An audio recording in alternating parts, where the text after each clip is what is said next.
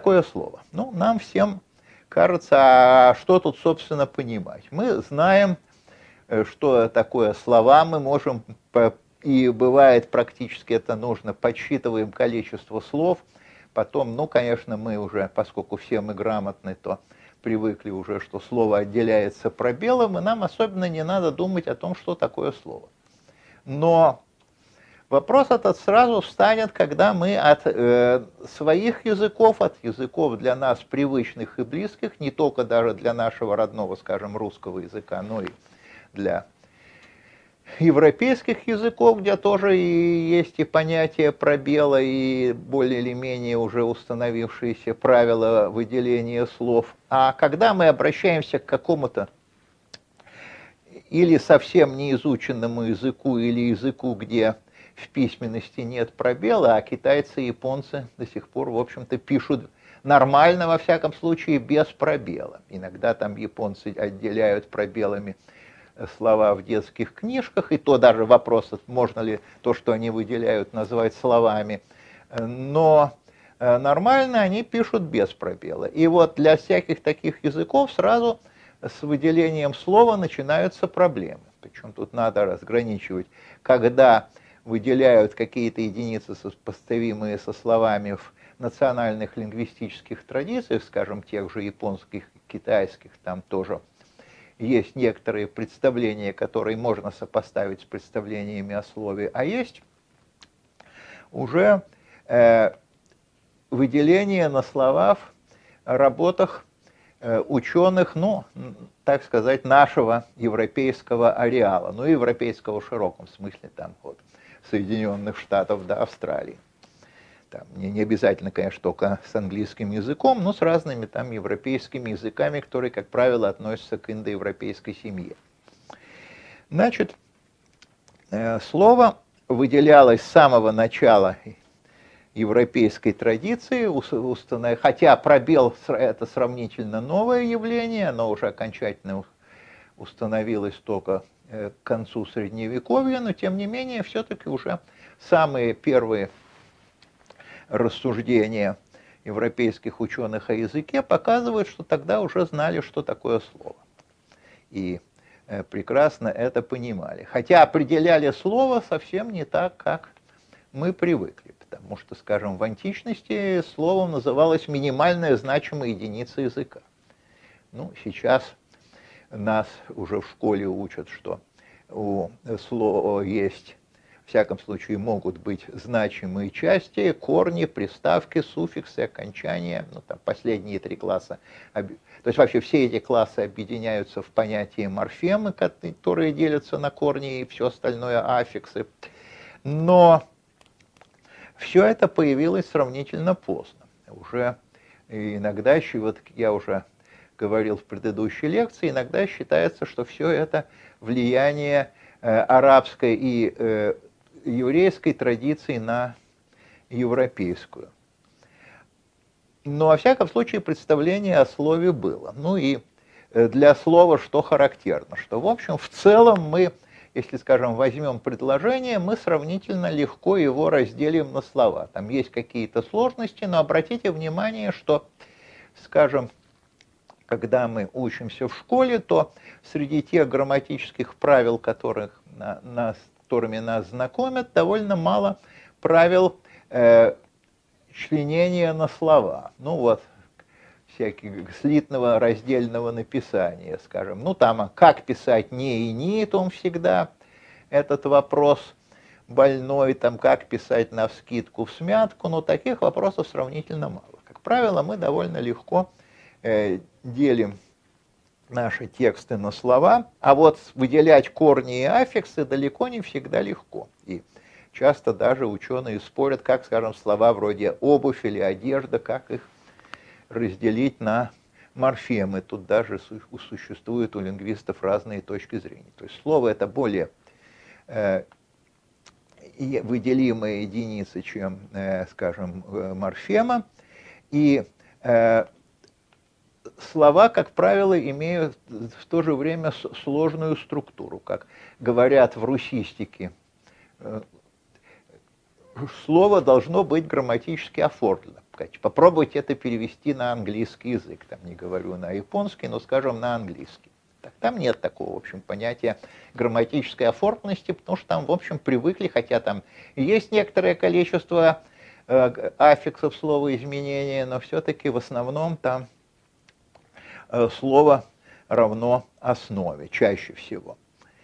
И э, в конце XIX века, когда лингвистика стала значительно у, уточнять и свои позиции, стала давать определение, вот стали давать и определение слов, потому что слово уже нельзя было к тому времени называть мельчайшей значимой единицей, поскольку уже было понятие морфемы, а э, что же все-таки такое слово, какие у него основные свойства. Ну и потом иногда каталогизировали, выделяли самого, самые разные определения слова, и которых одно время предлагалось очень много, с конца 19-го, так примерно по середину 20 века в разных странах, а потом, в общем, к этому охладели, потому что оказалось, что, э, во-первых, определения оказываются совершенно разными, э, несопоставимыми друг с другом, и, во-вторых, как какое определение не возьми, оно где-то не совпадает с традицией. Ну, например, слово должно иметь ударение, но, э, скажем, служебные слова и потом даже некоторые слова и знаменательные э, могут ударение не иметь. Ударение может выделять значительно э, более, во всяком случае, дли, э, длинные, длинную часть предложения, чем одно слово. Там слово, в слове не должны переставляться составные части. И наоборот, если эти части э, только в определенном порядке, значит это тоже части одного слова. Но оказывается, что очень часто это не совпадает даже с тем, что принято. И Дальше. Слово должно быть, э, иметь какое-то лексическое значение. Ну, или там, если оно, это служебное слово, то какое-то ну, определенное грамматическое значение. Попробуйте сказать, что такое кулички, что такое сга, что такое баклуши. Даже этимология этих слов вызывает споры у лингвистов. И что такое э, ничтоже сумняшися какое-нибудь, это, в общем-то, по, по значению это слово, а по виду два слова. Или даже железная дорога, хотя тут можно выделить компоненты значения, но тем не менее железная дорога по- по-украински аналогичное слово будет словом, а по-русски железная дорога безусловное словосочетание. И если даже там более или менее какой-то признак дает, э, да, еще, еще одно э, слово потенциальный э, минимум предложения. То есть мы можем... Э, слово – это минимальная единица, которая может быть целым высказыванием. Ну, вот, скажем, вас, вам чай с сахаром или без? Без. Вам, а можно ли сказать «с»?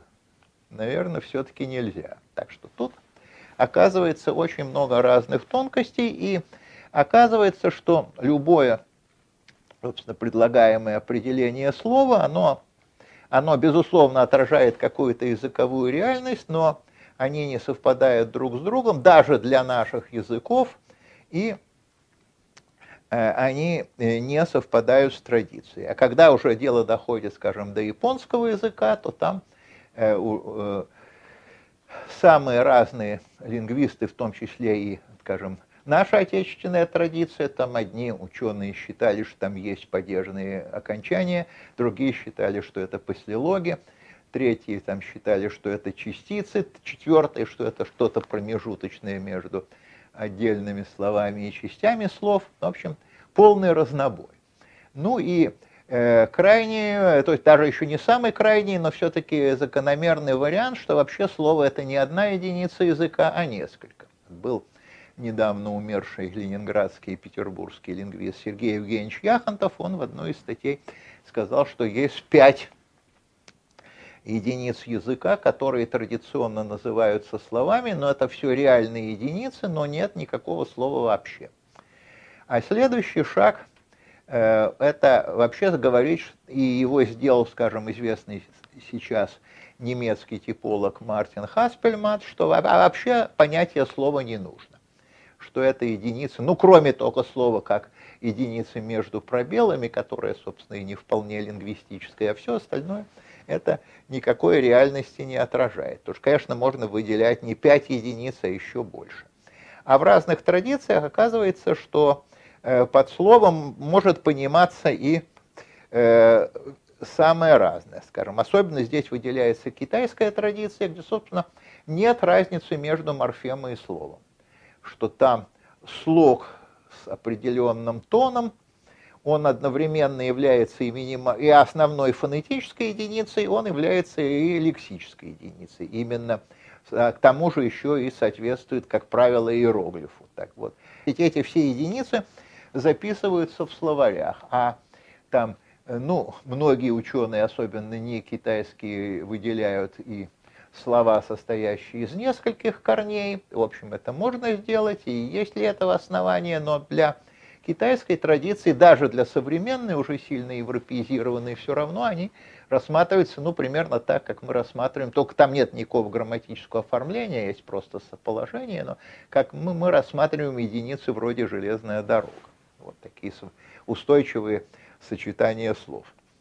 Так что оказывается, что слово нечто неуловимое, и хочется его вообще выбросить или разделить на несколько единиц, но, по-видимому, э, мы никогда не поймем, что такое слово, если не обратимся э, к психолингвистике, что, к психолингвистическому механизму человека. Ну, сейчас уже постепенно начинают непосредственно уже влезать в мозг и изучать, что происходит в мозгу, хотя только пока еще это первые шаги. А косвенные данные, которые используются довольно давно, надо, конечно, отметить такого нашего выдающегося ученого, как Александр Романович Лурия, который занимался этим еще в годы Отечественной войны, когда Э, разрабатывал методику лечения контуженных, у которых повреждены какие-то доли мозга. Так вот, оказывается, что есть виды речевых расстройств, когда у, у человека сохраняется весь словарный запас, причем на уровне именно слова, а не там морфемы или не на уровне словосочетания, а э, э и он э, говорит э, однословными предложениями. Э, Причем не всякие слова употребляет, а только исходные формы, скажем. Слова в именительном падеже единственного числа, иногда в именительном падеже множественного числа, как, скажем, усы, но глаголы обычно в форме инфинитива, а не склонять, не спрягать он не может, и не может сочетать слова. И обратные нарушения, когда повреждена другая доля мозга, когда уже эти Э, э, люди соединяют слова, но словарный запас очень объединен. То же самое мы видим и в детской речи, что тоже дети, которые там при речевых расстройствах часть механизма теряется, а при, э, у детей все это вырабатывается, и на разных этапах происходит там постепенное овладение системой, но всегда Э, это находится на уровне слов. Там, возможность членить слова, возможность склонять, спрягать, а не использовать какие-то отдельные формы, она появляется у детей сравнительно поздно, но ни на каком уровне русские дети, в отличие, скажем, от англоязычных, которые обычно говорят основами слов, а то, даже то, что там традиционно называется аффиксами и пишется слитно, но все равно – для э, носителей языка, это нечто отдельное, которое уже сравнительно поздно у детей начинает присоединяться к основе слова. Так что